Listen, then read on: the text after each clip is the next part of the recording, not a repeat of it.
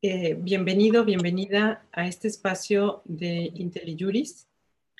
El día de hoy vamos a tratar un tema pues, de suma importancia, que es la fiscalización y los retos que se va a enfrentar en el próximo proceso electoral. El día de hoy nos acompaña eh, Camilo Saavedra. Él es especialista en materia electoral, pero eh, investigador en el Instituto de Investigaciones Jurídicas de la UNAM.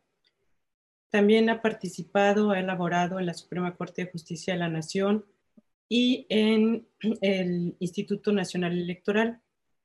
Su línea de investigación es básicamente las autoridades electorales y, jurisdiccionales y em, el cambio constitucional. Entonces, pues como ustedes pueden ver, tiene una gran experiencia en estos temas y el día de hoy vamos a dialogar sobre la fiscalización. Em, la democracia trajo una agenda política nueva en nuestro país. Em, entre los temas que llegaron para quedarse, pues obviamente está la compleja y difícil relación entre el dinero y la política.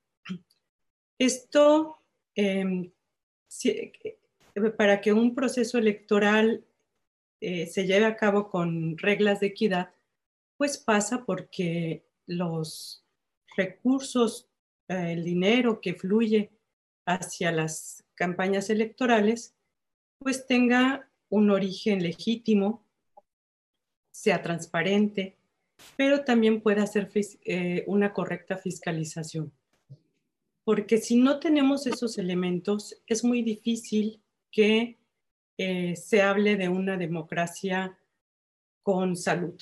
¿sí? Entonces, la, la, fiscalización finalmente, la forma en que se lleva a cabo, lo que nos reporta, pues nos va a reflejar si nuestra democracia está efectivamente ya sana y se logra una contienda equitativa o si tenemos todavía problemas en esta materia. la fiscalización se ha vuelto muy compleja en nuestro país. Tenemos en el número de reglas que cada vez em, pues se ponen más requisitos y todas estas reglas no tienen otra finalidad más que garantizar que eh, el poder del dinero no decida una elección sino que sean las reglas equitativas y claras. Yo le voy a pedir a Camilo que iniciemos esta charla, pues como quien dice por el principio. ¿De qué se trata la fiscalización y quién le ejerce, Camilo? Hola, ah, eh, maestra, ¿cómo está? Qué gusto saludarla y qué gusto saludar a las personas que, nos acompañan. Eh, muchas gracias también a IntelliJuris por, por permitirme estar en, en este espacio. Y eh, pues eh, eh, quiero hacer énfasis en el agradecimiento por acompañarnos a esta hora, este jueves, a las personas que están del otro lado en este contexto tan complicado para México y el mundo. Y bueno, pues es más complicado todavía hablar de fiscalización ahora, porque pues obviamente como todo lo que está ocurriendo, la fiscalización está pensada en que podemos salir, etcétera, etcétera. Pero para contestar la pregunta de qué se trata la fiscalización o qué es la fiscalización, eh, en México le llamamos fiscalización a estas posibilidades que tienen las autoridades electorales, en particular el Instituto Nacional Electoral desde 2014, de eh, controlar los ingresos eh, y, los, y, los, egresos de los partidos políticos, el dinero que entra y el dinero que sale, los gastos. La idea es que el, el, instituto revise que esos gastos, se, esos gastos y esos ingresos eh, eh, se eh, ingresen y se ejerzan conforme a lo que dictan las leyes. Es decir, que se respeten una serie de criterios que existen en nuestra, dentro de nuestra legislación para que prive el financiamiento público, para que personas determinadas, personas morales, no intervengan en la competencia de manera ilícita. Es decir, todas estas reglas que se han construido para, digamos, favorecer la, eh, como decía la maestra Cano, la equidad en la contienda y para, digamos, eh, tratar de salvaguardar que eh, recursos ilegales incidan en la política, ¿no? en la política electoral. Y esto, digamos, si pensamos para si, si pensamos en la, la, fiscalización, pues es una, una cuestión específica que hacen unas autoridades específicas, un área específica dentro de la institución, pero tiene que ver con algo más grande que es la relación entre dinero y política, como también lo decía la maestra Cara. ¿no? La idea es que el dinero no controle eh, eh, la política, no la decida, es una cuestión súper difícil, es como es, pensar que el dinero no puede tener influencia y la idea es que no tenga una influencia indebida y bueno, existen una, una gran heterogeneidad de reglas en los países del mundo en la materia, ¿no? para controlar el dinero en la política. Entonces, la fiscalización es un componente de esta cuestión que sería más grande, que es las regulaciones que existen para eh, eh, regular la relación entre dinero y política, y en particular entre dinero y política electoral. ¿no? Y para eso tenemos diferentes, diferentes eh, pues digamos, herramientas, por decirlo de alguna manera. La más clásica, o quizá la más antigua, haya sido la introducción de, reglas de financiamiento público. Esto lo sabemos, México tiene un régimen generoso, eh, esto es una parte de la discusión pública en materia electoral, y esto no solamente ocurre en México, ocurre en otros países, ¿no? en mayor o menor medida. Pero también esto se complementa con otras reglas que, que, que, se conocen, que son límites de ingresos, ¿no?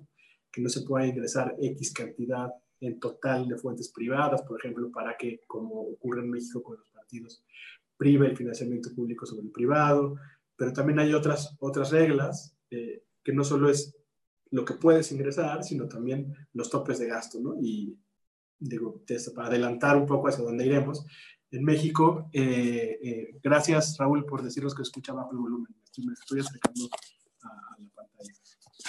ay, perdón. La, la, dar charlas en, en la era de, de la pandemia. Eh, decía yo topes de gasto, ¿no? O sea, ya no solo es límites a lo que puedes ingresar, a lo que pueden aportar personas privadas, eh, personas morales, sino también lo que puedes eh, gastar, ¿no? Y en México también tenemos una muy amplia experiencia sobre topes de gasto. Ustedes, inclusive en la Constitución, el artículo 41 está ya desde 2014 previsto esta como una de las causales de nulidad. Y, digamos, algo que ya más propiamente tiene que ver con la fiscalización es la entrega de informes, ¿no? Por parte de los partidos, de los candidatos y su revisión por parte de las autoridades. Esto, digamos, sería el corazón propiamente de la fiscalización. Entonces, para cerrar, la fiscalización sería un componente muy importante de este gran entramado de reglas que suponen eh, eh, eh, regular la relación entre dinero y política. Muchas gracias. Gracias, Camilo. Oye, Camilo, pero nuestras, nuestras reglas de fiscalización se han construido pues a base de, casos o experiencias incorrectas, por llamarles de alguna forma. En el 2000 tuvimos eh, los temas de los amigos de Fox y el tema del PEMES gay. Eso originó unas reglas que se establecieron en el sistema de fiscalización y luego, pues en el 2012 tuvimos el caso Monex, que también tuvimos ahí una serie de situaciones. Y bueno, finalmente llegamos a, las reglas del 2014. Todas estas precedentes que se han dado negativos, porque eh, se ha detectado que en estos casos, bueno, en el caso de Pemex Gay y del caso de los amigos de Fox, pues son todavía históricas las multas que en su momento puso el IFE para para sancionar eh, el uso indebido de, recursos privados, en este caso, ¿no? que no estaban tan, tan claros este, los topes, etcétera. Pero, ¿cómo, o sea, ¿cómo ha sido esta evolución? Porque siempre nuestro sistema electoral se construye a base de experiencias negativas. Viene un proceso electoral, tenemos una serie de irregularidades y entonces llegamos a la reforma electoral y tratamos de eh, solventar esas deficiencias a través de normas. Entonces, ¿cómo, cómo ha sido esto? Platícanos un poquito cómo, cómo se ha dado. Pues, eh, justo como lo decías, ¿no? Eh, es decir, si pensamos en la historia contemporánea de nuestro sistema electoral, y esto está documentado en la obra de grandes profesores mexicanos, el profesor Wall, entre otros, ¿no? tenemos reformas que tratan de, obviamente, a través del derecho, incidir en regular la actividad política, y tenemos obviamente la reforma paradigmática de los 70, pero digamos ya para irnos más a la era de la fiscalización, Si ustedes eh, eh, recuerdan, pues básicamente en los primeros años de, eh, la fiscaliz de, de, este régimen, ya con el IFE 88-89, pues el tema era construir certeza en las elecciones, ¿no? Era que la gente creyéramos, que las personas creyéramos que son elecciones confiables. Entonces, en, esa, digamos, en esos primeros años, estoy pensando en 90, 91, 92, 93, en fin, como gran parte del corazón de los cambios se concentraron en generar esa credibilidad. ¿Y qué se hizo? Pues se crearon autoridades autónomas, eh, se generó un padrón electoral desde cero, ¿no? Es decir, con una técnica censal que implicó ver quiénes eran todos los posibles electores, una labor titánica, ¿no? Entre otras muchas cosas. Entonces, la primer, digamos, la primer, digamos, dimensión más importante de aquellos primeros años de los 90 fue dar pasos en ese sentido y luego, bueno, pues se hizo, pasó el Tribunal Electoral que tiene su antecedente en el TRICOEL, seguramente hablaron de esto el lunes, eh, eh, a formar parte del Poder Judicial de la Federación, pero a partir de 93, un componente fundamental o una, uno de los eh, ejes vertebradores de las reformas fue justamente la equidad de la contienda. Y la equidad de la contienda tiene mucho que ver con el acceso y el ejercicio de los recursos públicos. Entonces, si vemos las reformas que se han hecho, ahora voy a detallar un poquito más, que se han hecho desde entonces, pues han tenido entre uno de sus componentes principales, pues justamente propiciar esa equidad, entre otras cosas, regulando de mejor manera la relación elecciones-dinero. 93, eh, existen, digamos, las semillas de lo que es la fiscalización. Luego, en 96, 97, que se da autonomía, digamos, constitucional al, IFE, pero también se construye un régimen bastante generoso de financiamiento público que empareja de gran en, en, buena medida, sobre todo los tres partidos que se dividieron en aquel momento las preferencias electorales en, en los ingresos, ¿no? Entonces tenemos la, esa elección mítica del 97, donde eh, el PRI pierde la mayoría en la Cámara de Diputados por primera vez en, décadas, en fin. Y como ocurre, como ocurrió en, con otros temas, como ocurrió con la propia creación del IFE, que fue la respuesta a, las, los, digamos, al fraude electoral del 88, pues los grandes episodios célebres eh, eh, ampliamente discutidos, etcétera, pues son hitos que se convierten en eh, alimento de las reformas electorales. Entonces, como bien lo, decías, Rosa María, pues tenemos eh, en, aquel pase de charola que ocurrió en los 90 y los, y los gastos que ocurrieron, eh, digamos, la concentración de recursos en la campaña del presidente, del a la postre presidente Cedillo, pues estimuló que se hicieran unas reglas en el 97, estas que estaba yo hablando del financiamiento público, pero luego lo que vimos en 2000 eh, fue fundamental, es decir, Pemexgate, el uso de recursos públicos eh, transferidos a uno de los partidos para ocuparlos en elecciones y luego el financiamiento ilegal de, personas que se recibió a través de amigos de Fox, pues fueron fundamentales, ¿no? Fueron hitos. ¿Y fueron hitos por qué? Pues porque estábamos hablando de prácticas negativas, obviamente, para la actividad política, pero también que involucraron retos fundamentales para las autoridades electorales. Si ustedes recuerdan, eh, hubo que litigar, hubo que ver y que ver cómo se podía superar el secreto bancario en el, momento de los amigos de Fox. Entonces, claro, las reformas que se hacen a la postre, pues tratan de solventar esos grandes eh, problemas o esos problemas muy visibles que teníamos. Entonces, pues en, en, en, mucho tiempo, y esto, bueno, eh, los que nos acompañan lo deben saber seguro, eh, muy bien, pues, la reforma de 97 se consideró o se le llamó la reforma definitiva.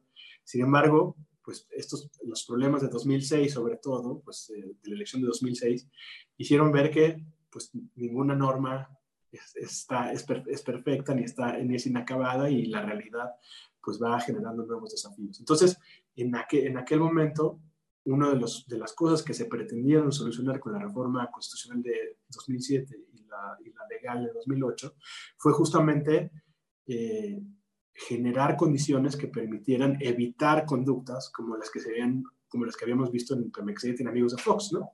¿Y qué se hizo, por ejemplo? Pues se hizo una unidad técnica de fiscalización, es decir, que, fue, que hubiera una entidad al interior del instituto, eh, mucho más profesionalizada, eh, en, fin, con mejores capacidades para revisar esos ingresos y gastos de los, de los contendientes. ¿no?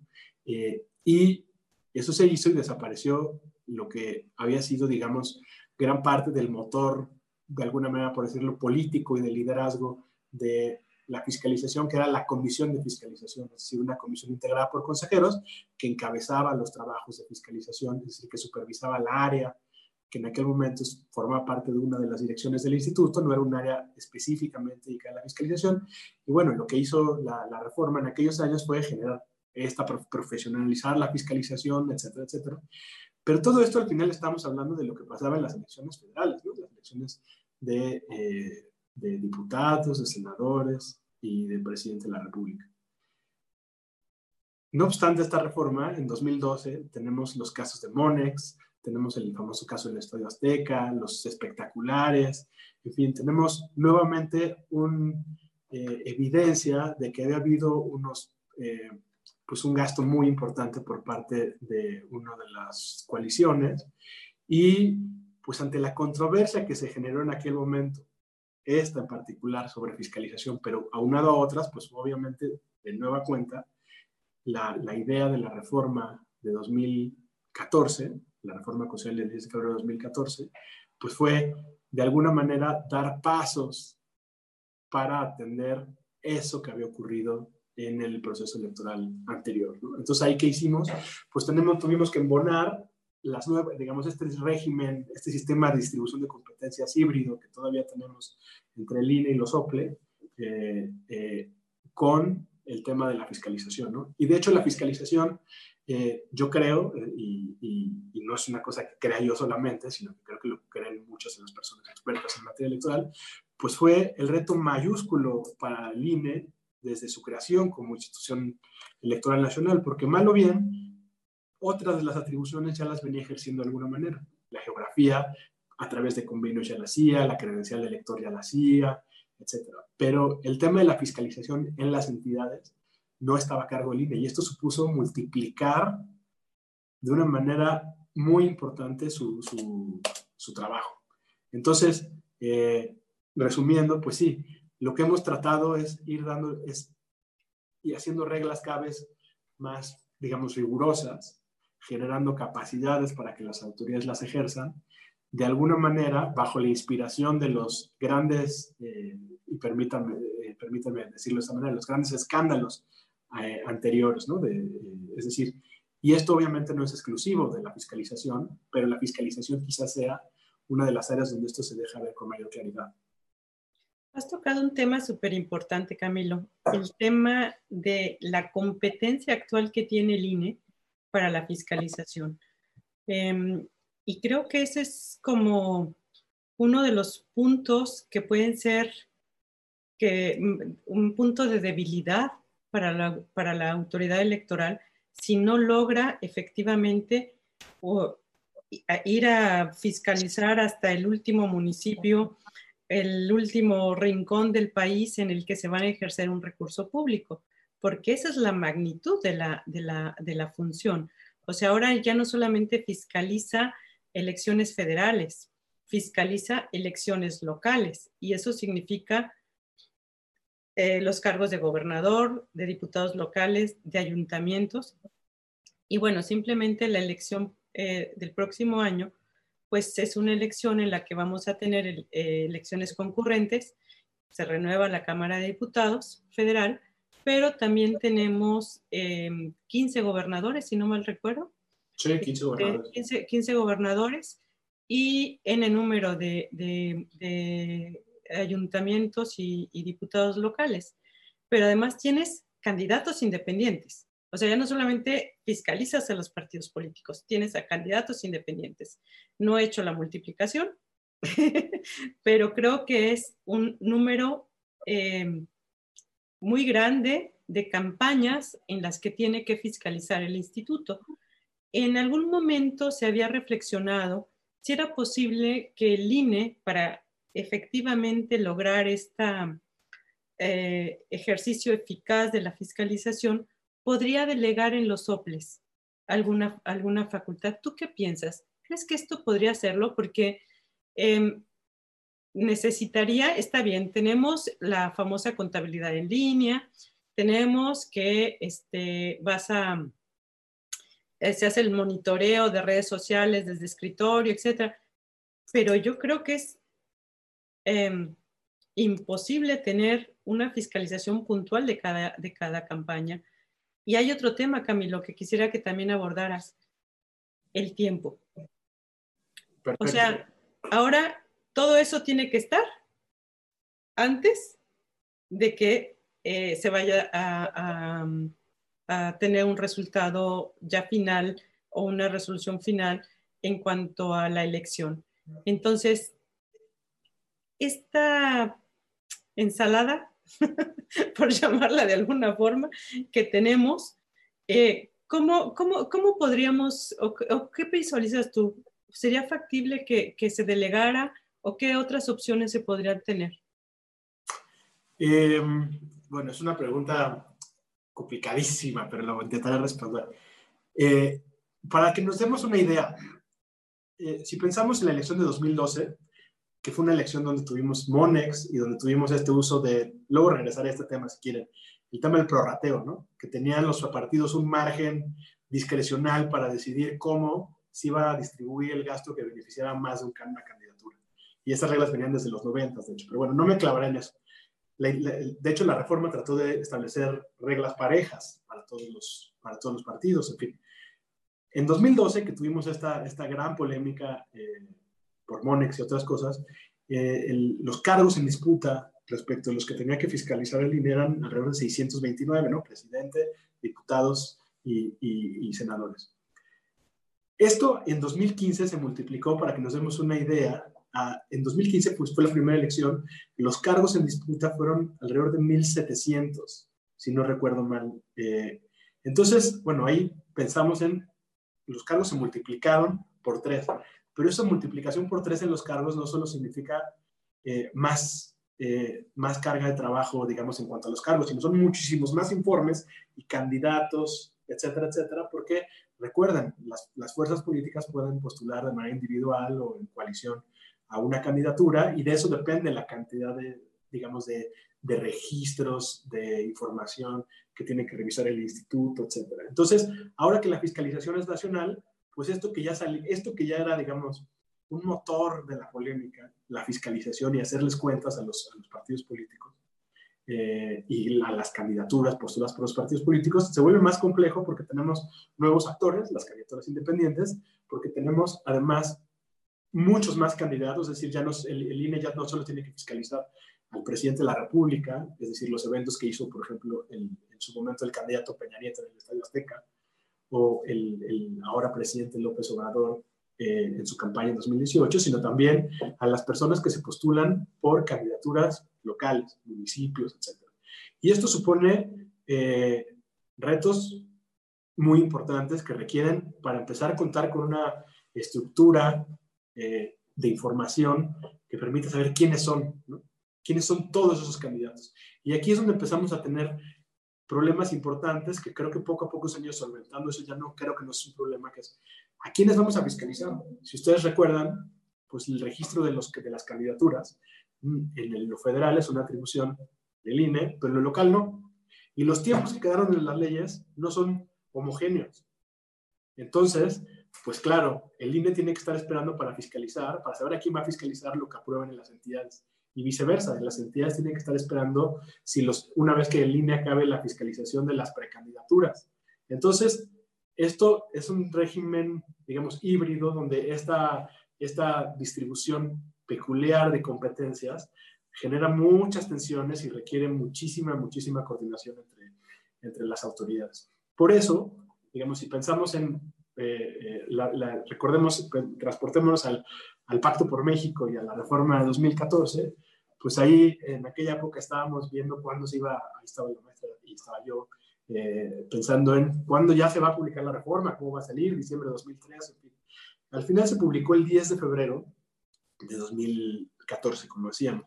Y las reglas y las, y las leyes electorales, las leyes generales, no todas, recuerden que hubo omisión legislativa en la del artículo 134, pero las, las otras leyes generales, las principales, se publican en abril. El primer proceso electoral de ese año, que si no, si no recuerdo mal, era en San Luis Potosí, comenzaba en agosto o inicios de septiembre, pensemos. Nosotros tenía mayo, junio, julio, agosto. Cinco meses para iniciar con todas las innovaciones que suponía la reforma. Entre ellas estaba el famoso sistema en línea de contabilidad, ¿no? Es decir, se implicaba, implicaba en cinco meses generar con un sistema que permitiera el registro de los partidos políticos, el registro de todos los gastos y los ingresos de los partidos políticos de forma prácticamente, digamos, eh, en tiempo real, ¿no? Hay, en la regulación tuvo que ponerse que tiempo real no es instantáneamente, sino tiene que haber un, hay un periodo, ¿no? Pero, pero en cinco meses ni el INE, ni la NASA, ni ninguna autoridad electoral puede construir un sistema con esas características que no, prácticamente no existía ni en México ni en el mundo. Entonces, claro, empezamos a ver estas tensiones que yo decía, por ejemplo, de, oigan, ¿a quiénes vamos a fiscalizar? Bueno, pues ahora se cuenta con un sistema de donde están todas las precandidaturas y los candidatos que nos permite saber el universo de candidatos a, resolver. ¿Qué otras cosas pasaron? Bueno, pues tenemos que en, en, 2007 se cambió la fórmula que ya había venido hablando yo un poco en 90, de 97 de financiamiento de los partidos, se establece eh, que está basado en los salarios mínimos sobre la unidad de, de medida. Entonces teníamos una fórmula de cálculo, que esta fórmula de cálculo se adopta desde la Constitución y las leyes, o se, digamos, se traslada a los, a los, a los estados. Que hasta ese momento no todos los estados tenían esa fórmula. Algunos tenían fórmulas más generosas, otros menos generosas. Lo que hace esa, digamos, esa, ese traslado eh, eh, de, la, de, las reglas a lo local implica un crecimiento en el dinero, digamos, disponible en el financiamiento público para los partidos políticos. Pero todo esto al final está regulado eh, en la Constitución y las leyes. Sin embargo, digamos, el cierre de la pinza en cuanto a los procesos electorales que tiene que ver con esto que está en la Constitución de los rebases topes de gastos, pues ¿dónde creen que está? En las leyes locales. Entonces ahí lo que vemos es, tenemos a una autoridad que se encarga de fiscalizar todo, unas reglas de financiamiento de alguna manera uniformes, pero luego tenemos topes de gasto que esos no se establecen de manera homogénea con un criterio homogéneo en función de la población, territorio, en fin, sino en función de lo que dijeron las legislaturas locales. Entonces tenemos ahí una heterogeneidad normativa que es muy difícil, primero de conocer y después de verificar su cumplimiento. Estoy poniendo un ejemplo. Entonces, por eso claramente se pensó en aquel momento en delegar. Eh, yo quizá en aquel momento era de las, de las personas que decían, oigan, hay que ser realistas. O sea, en cinco meses, seis meses va a ser muy difícil que la institución eh, pueda hacer esto. Pero claro, la alternativa era, ¿quién lo va a hacer? Y la información con la que se contaba en aquel momento era justamente que las posibilidades reales de las instituciones electorales locales para hacer la fiscalización, pues no eran idénticas en todas las entidades. Es decir, había eh, institutos, ahora OPLE, que tenían eh, eh, pues unidades como la de la federación, ¿no? permanentes, con personal, etcétera, etcétera, para fiscalizar. Pero había otras donde eh, pues se contrataban incluso despachos privados de contabilidad, en fin. Entonces, ante ese dilema, lo que, lo que consideraron mejor las autoridades del instituto fue pues empezar a construir las capacidades para que el instituto ejerza a plenitud sus, sus, atribuciones.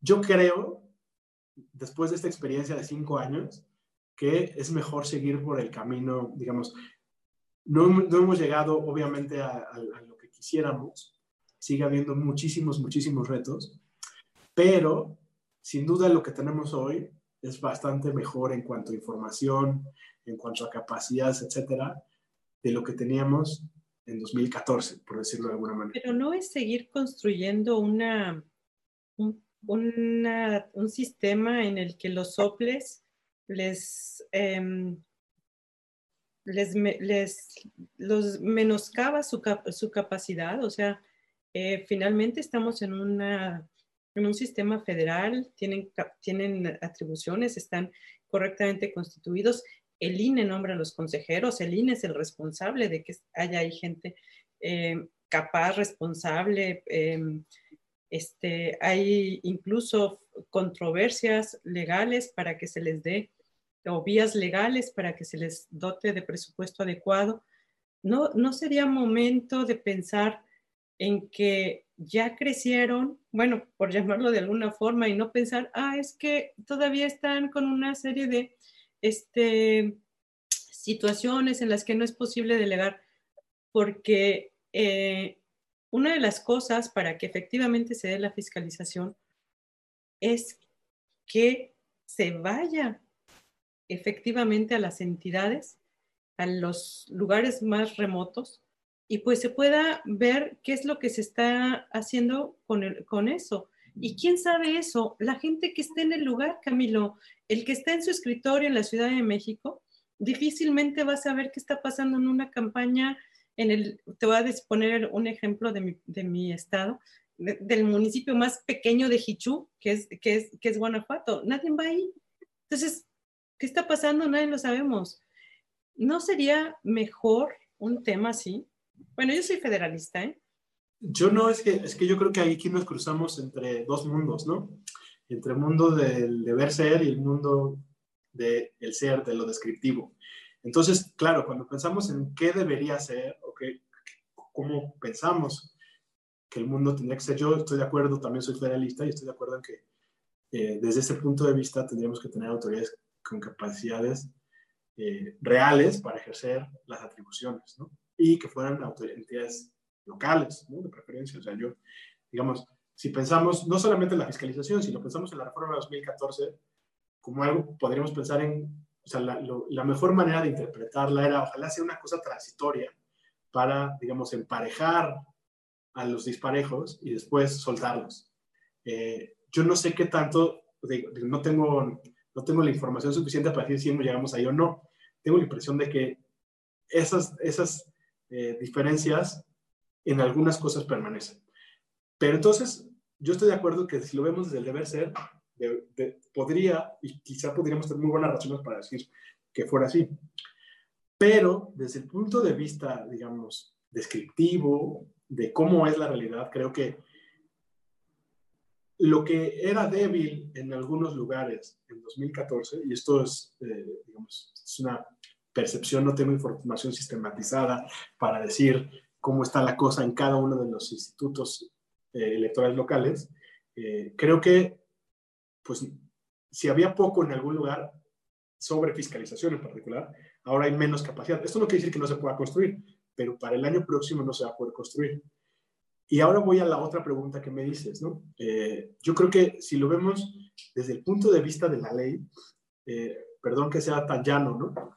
Eh, al final estamos en una, una charla así que creo que no es tan técnica.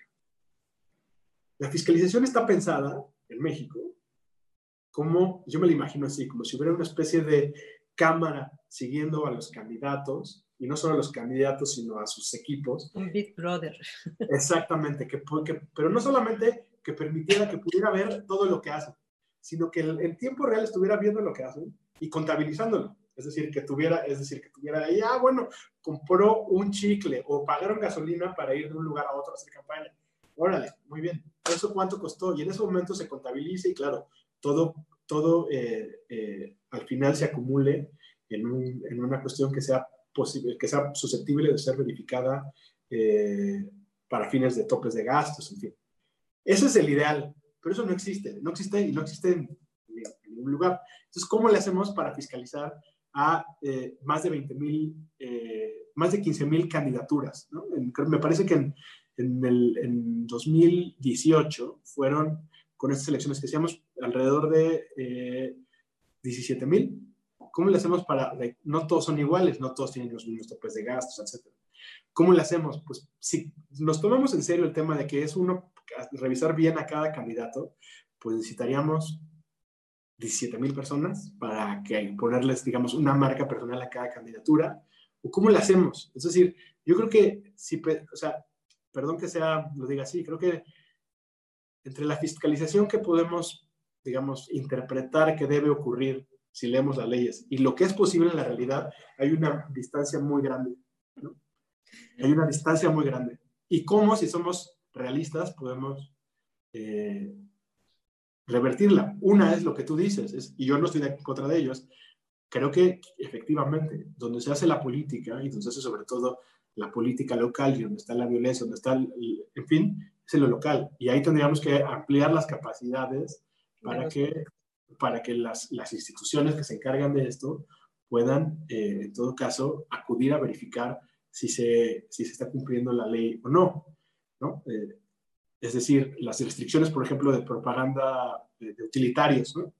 Bueno, yo soy de la idea de que no debería ni siquiera existir ese tipo de propaganda. ¿no? O sea, ¿por qué tienen que repartir? Eh, bueno, ya no me acuerdo. Ahora creo que hay restricciones que sean de tela, en fin. Pero, pero no tendría por qué, o sea, tendría que ser, tendría que ser política de otra manera. Poder, y estoy pensando, obviamente, en el deber ser. Aquí no estoy hablando, me van a decir, oye, pues ni tú eres realista. Pero bueno, ya para concluir esto, entonces, yo creo que en este contexto donde la labor es titánica y es tan grande, efectivamente, eh, y creo que esto sí se ha hecho, creo que el INE ha hecho, ha utilizado y recurrido en algunos casos a las, estos locales sin delegar, pero utilizando, para que, utilizando las capacidades con las que cuentan para que el, colaboren con las personas del instituto en algunos de los aspectos relativos a la fiscalización. Eh, la, la, la, reforma de 2014 hizo esta función de delegar y, y, atraer, y es bastante, digamos, amplia la posibilidad, ¿no? Es decir, podría delegar un cachito, es decir, te voy a delegar la recepción de los informes, o yo qué sé. Total, parcial. Exactamente, eso se presentan a través de, del sistema. Bueno, en fin, la, revisión de los espectaculares. Eso se podría hacer, pero al final la resolución la tiene que hacer el instituto si no decide delegar incluso las resoluciones. Entonces ahí tendríamos que ver si hasta dónde puede llegar, etc. Entonces yo creo que siendo realistas, quien está mejor, en mejores condiciones cinco años después de ejercer en la medida, de una manera realista, las, las atribuciones es el instituto. ¿Y cómo lo hace eso? pues sobre todo, y es yo creo que su gran apuesta, y no creo que sea una mala apuesta, aunque claro, tiene, tiene muchos retos, es utilizar la información, utilizar no a personas que estén atrás haciendo las cuentas. Eh, sino eh, sistemas. A lápiz, sino sistemas electrónicos. Y claro, eso tiene la desventaja que es, oye, pero si vivimos en un país con la economía informal que tenemos, pues al final eh, no vamos a ver, solo estamos viendo un cachito. Y eso es verdad. a, ver, acabas de tocar un tema fundamental. O sea, la fiscalización. Y ahí está el tema del tiempo que tú decías, ya para terminar. La fiscalización en 2012. La elección fue en julio y, y los partidos entregaron informes en octubre. Y luego al año siguiente, en julio del año siguiente, es decir, un año después de la elección, se acabó de fiscalizar la elección de 2012. Ahora se tiene que hacer en cuarenta y tantos días. Es decir, tienes que hacer eh, ¿qué te gusta? Ocho veces más trabajo en diez veces menos tiempo. Entonces... hay, otro, dilema ahí, eh, Camilo. O sea, hay un dilema entre exhaustividad y este, celeridad. Ahora tienes celeridad, pero estás siendo exhaustivo, estás teniendo correctas investigaciones, estás llegando a resultados claros. Ese es otro de los dilemas que se están en la fiscalización porque claro, antes no había la causal de nulidad y podías tener un año después el resultado. Ahora tienes que tener el resultado porque si hay un rebase de topes de gastos de campaña, produce la nulidad. Pero para lograr eso, tienes muy poquito tiempo, tienes N número de, de campañas que fiscalizar y además el problema que tienes es que posiblemente estés investigando un microuniverso, sí, por llamarlo, un microuniverso, porque es de lo que acabas de hablar, que solamente ve una partecita y deja de ver todo lo que pasa en una campaña.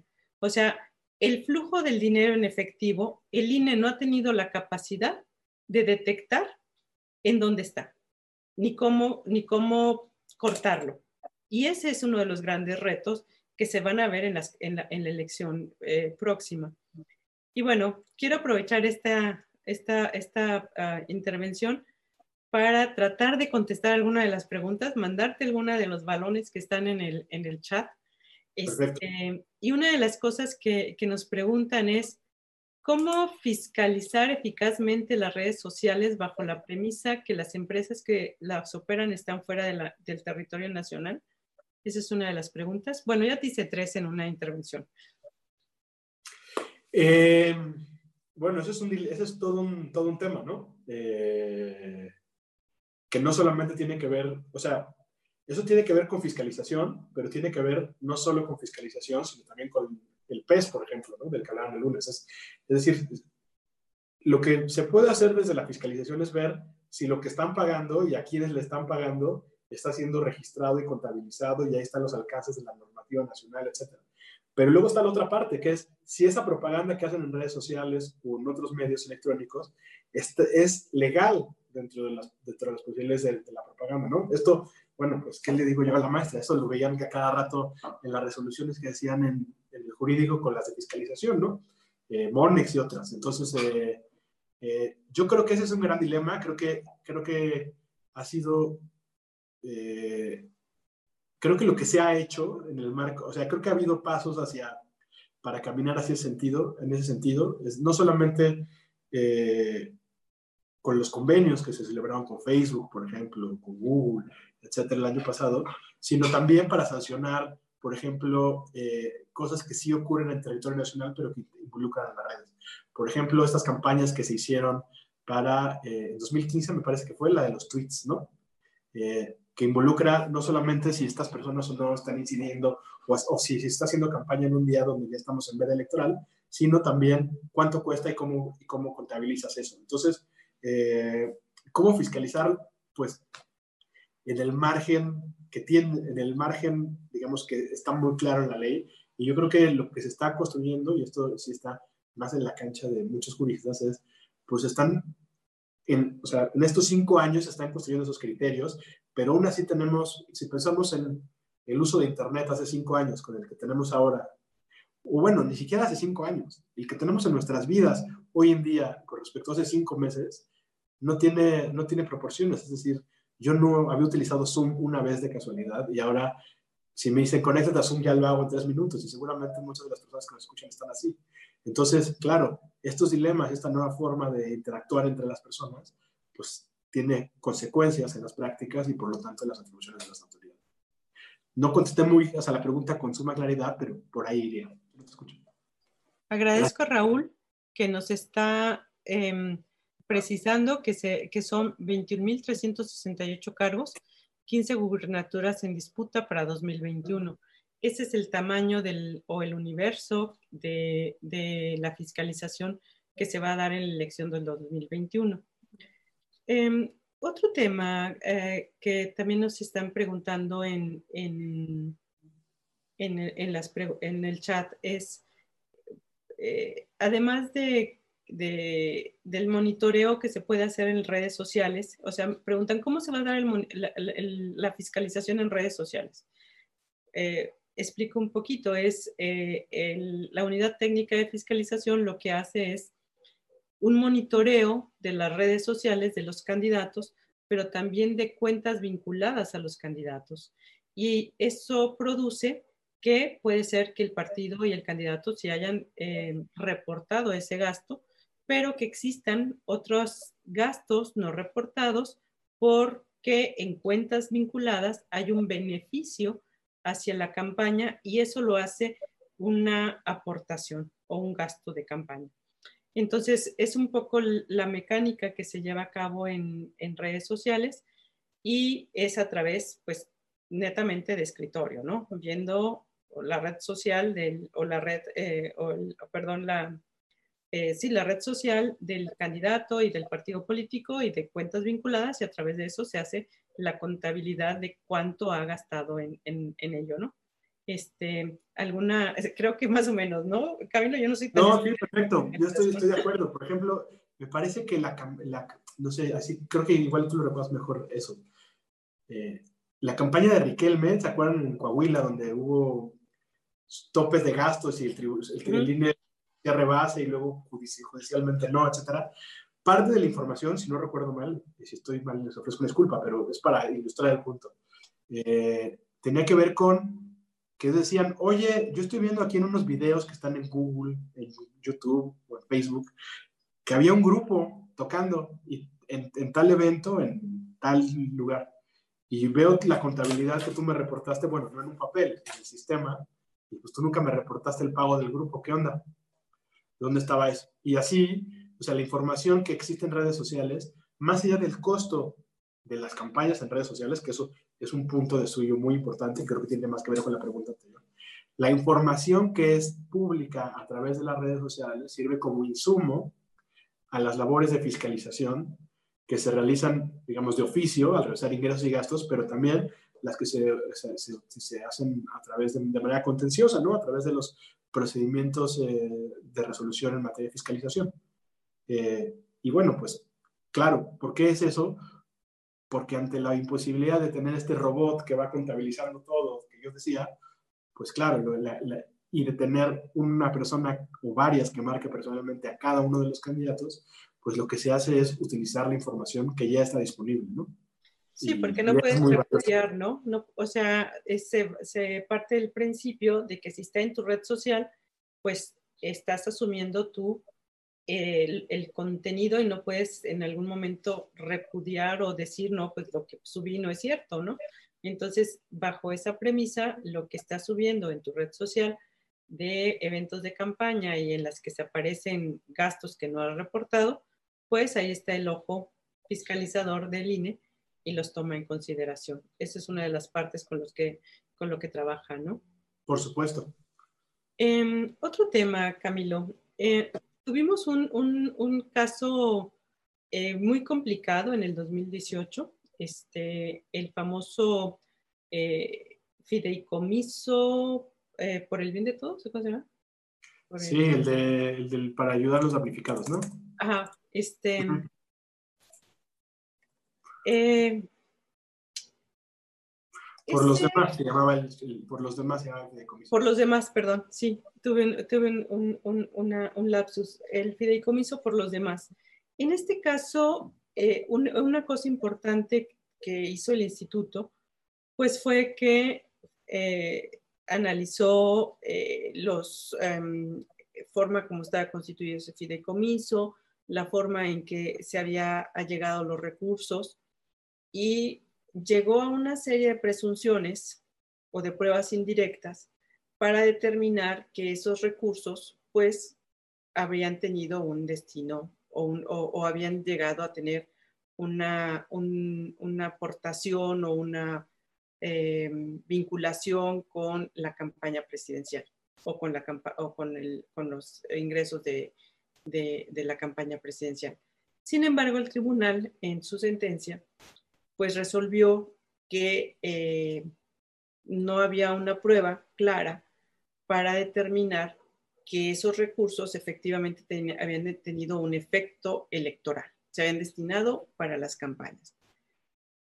Este estándar que le pone a la fiscalización en esta sentencia el tribunal al, al INE, eh, en tu experiencia, en tu, en, tu, en tu opinión, ¿qué efecto puede producir ya en el proceso electoral de 2021? Porque eh, voy a ser también muy llana. Lo que nos dice esa sentencia es, pues tienes que tener los pelos en la mano para efecto de poder sancionar, ¿no?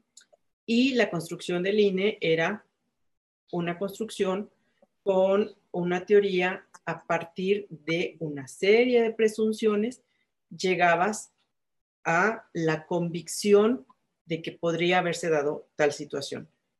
Eh, esta, e, esta sentencia creo que va a crear un precedente, o más bien crea un precedente importante para la forma en que el INE va a tener que eh, determinar sus resoluciones y en el caso de que eh, considere que hay una eh, fuente ilegítima de recurso, pueda sancionar.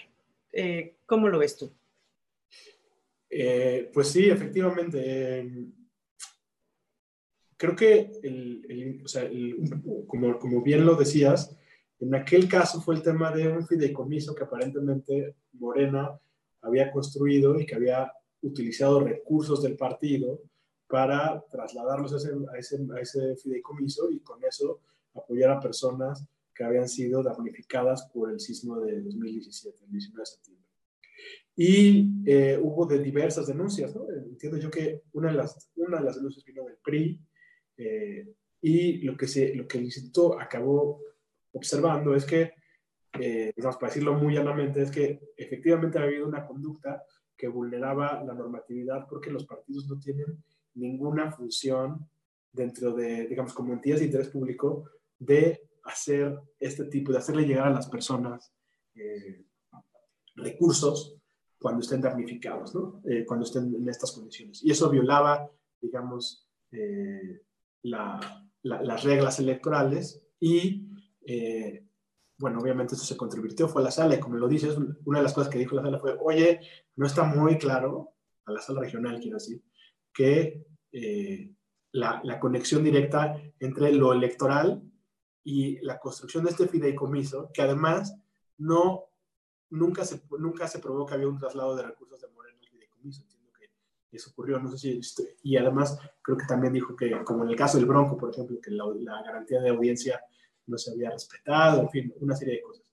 Entonces, esto puede configurar un tema que condicione, o sea, no solo la conducta de los actores, sino la conducta de la, de la, de la entidad, claro. ¿Por qué? Porque lo que tienes que hacer es eh, por decirlo de manera, subir los estándares en los que construyes las pruebas, ¿no? Eh, o tienes que, digamos, sí, exacto, tener eh, de alguna manera investigaciones que para seguir esta... Pero el dilema, Camilo, investigaciones exhaustivas... En 30 días. Versus, versus celeridad para efecto de construir un tema este, de si efectivamente o no se da una, uh, una infracción o una un uso indebido de un recurso eh, de fuente ilegítima en la campaña, ¿no? Exactamente, y eso, pues cualquier autoridad jurisdiccional o contenciosa sabe que está complicado hacer eso en 30 días. Perdóname, te interrumpí, María. No, no, no, estaba viendo un poco este, eh, que las preguntas que tenemos por aquí, este, bueno, siguen preguntando en redes sociales, este, creo que ya por ahí eh, dimos la opinión. También eh, eh, nos, preguntan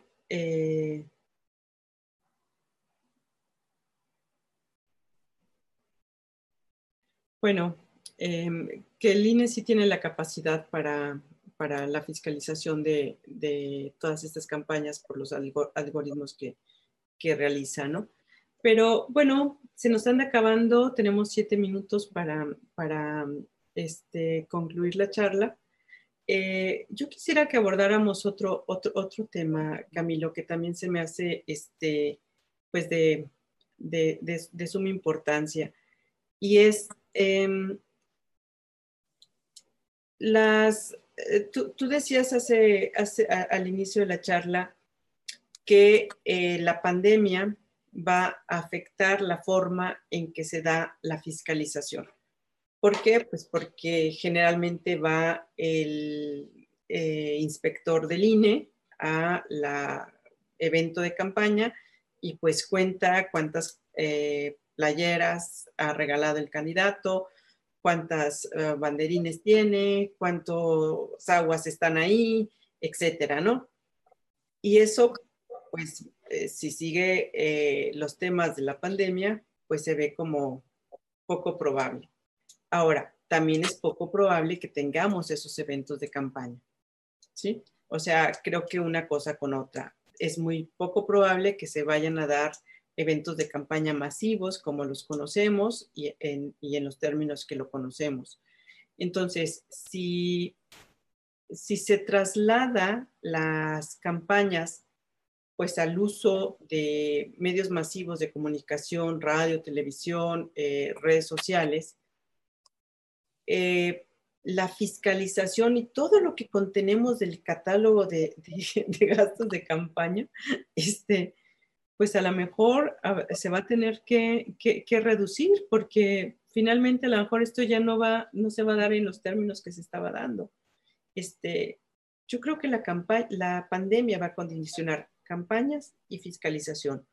Pero, ¿qué opinas tú? Yo estoy completamente de acuerdo contigo. Eh, o sea, no sé si ustedes hayan eh, tenido posibilidad de percatarse de dónde viven. En mi caso, en la Ciudad de México, recientemente pasé por lugares y donde había espectaculares, no hay espectaculares. O sea, no hay anuncios. hay anuncios vacantes de esos espectaculares que vemos con publicidad.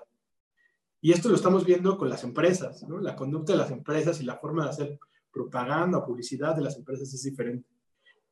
Y obviamente es diferente porque hay menos circulación, porque hay menos dinero, en fin, pues todas las cosas que, que conocemos, no, no hay necesidad de Y esto mismo va a pasar con la política, ¿no? Entonces, como tú decías, la forma o algunas de las formas en las que estamos haciendo política, o que regularmente sea política, pues como todo nuestra vida se va a trastocar. Entonces, quizá, no sé, estoy pensando que Zoom, ahora Zoom nos vaya a poner anuncios en las conversaciones que tenemos aquí, nos ponga así publicidad de un candidato o de Coca-Cola. O sea, obviamente, obviamente estoy pensando, pero ese nuevo tipo de formas de hacer política las tenemos que ir viendo y el instituto tiene que ir resolviendo cómo va a ser eso, ¿no? Entonces, eh, cada vez más las campañas utilizan mecanismos como los que nos preguntaban ya antes, o vías, que son más difíciles eh, en cuanto a temas jurídicos de regular, ¿no? Por ejemplo, la sede donde están las empresas eh, y esto que nos preguntaban de las redes sociales, en fin. Eh, entonces, efectivamente va a ser un tema. O sea, la forma en que se va a hacer política va a ser diferente y por lo tanto la forma de fiscalizar va a ser diferente. Entonces, ahorita seguramente estaremos pensando en qué estrategias van a ser las que utilizarán los actores en campaña y cuáles son las, cómo va a cerrar la pinza de la institución para eso. ¿no? Quizá tenga que ser menos monitoreos espectaculares, pero en una de esas tendrá que hacer mucho más análisis de redes, que tendrá que tener más algoritmos para ver yo qué sé, qué cosas, en fin. Y luego la otra cosa que creo que es muy importante, y eso tiene que ver con la pandemia, pero no solo con la pandemia, es, estamos en un contexto diferente. Es decir, eh, lo que vimos en las elecciones del año pasado, de hace dos años, fue un proceso de reconcentración de poder que no habíamos visto antes. Entonces, eh, el peso del partido en el poder, eh, pues puede tener en diferentes entidades, pues mucho mayor interés en, en, permanecer. Esto obviamente no es exclusivo del partido que está ahorita. Todos los partidos del poder tienen una ventaja en el sentido de que pueden utilizar recursos o de alguna manera recursos públicos para eso. Pero ahora tenemos unas cosas, una situación política que no había ocurrido en mucho tiempo, que es eh, el Congreso y el, el Ejecutivo eh, dominados por un partido. Eh, me parece que son cinco gobiernos locales, municipales no tengo el dato, pero bueno, creo que ahí, ahí estará la cosa, un, gran reto. Y, bueno, por fortuna, y con esto concluyo, perdón, ya está, sé que estamos sobre el tiempo, tenemos un laboratorio que justo en estos días se resolvió. O sea, el, laboratorio para el instituto, no, sé que estoy diciéndolo de manera fea, será lo que ocurre en Coahuila e Hidalgo. Ahí el instituto podrá probar muchas de las cosas que tendrán que hacerse en el contexto de la pandemia, entre ellas la fiscalización. Claro, claro, tienes razón. Estas dos elecciones que vienen, estas dos elecciones locales, probarán qué se puede y qué modalidades se pueden implementar tanto en las campañas como este, en el mismo ejercicio de funciones que hace el instituto, como en la fiscalización específicamente, ¿no? Por ahí tengo un comentario este, en el sentido de que, eh, voy a cerrar rápido, este, em, que el dilema de celeridad versus este, exhaustividad, pues se hace, se, se, es dilema porque es la forma en que se hace. Si se hiciera en tiempo real, no sería dilema. Pero bueno, es un comentario que nos hacen en el chat. Y eh, como pueden ver, el tema de fiscalización pues es sumamente técnico. Hemos tratado de tener una, una charla muy informal, muy, muy, este, muy de café entre Camilo y yo, pero este, el tema es muy técnico, eh, requiere una especialización y un estudio porque eh, las reglas han sido muy complejas o cada vez son más complejas y además de eso tenemos pues eh, una serie de situaciones inéditas que se presentan en cada proceso electoral. Yo solo los invito a que se inscriban en el curso que vamos a tener de Derecho Electoral. Va a estar Camilo impartiendo de manera técnica y profunda este tema de fiscalización. Eh, agradezco el que nos hayan acompañado en esta charla. Muchísimas gracias. Buenas noches. Gracias a todas, a todos.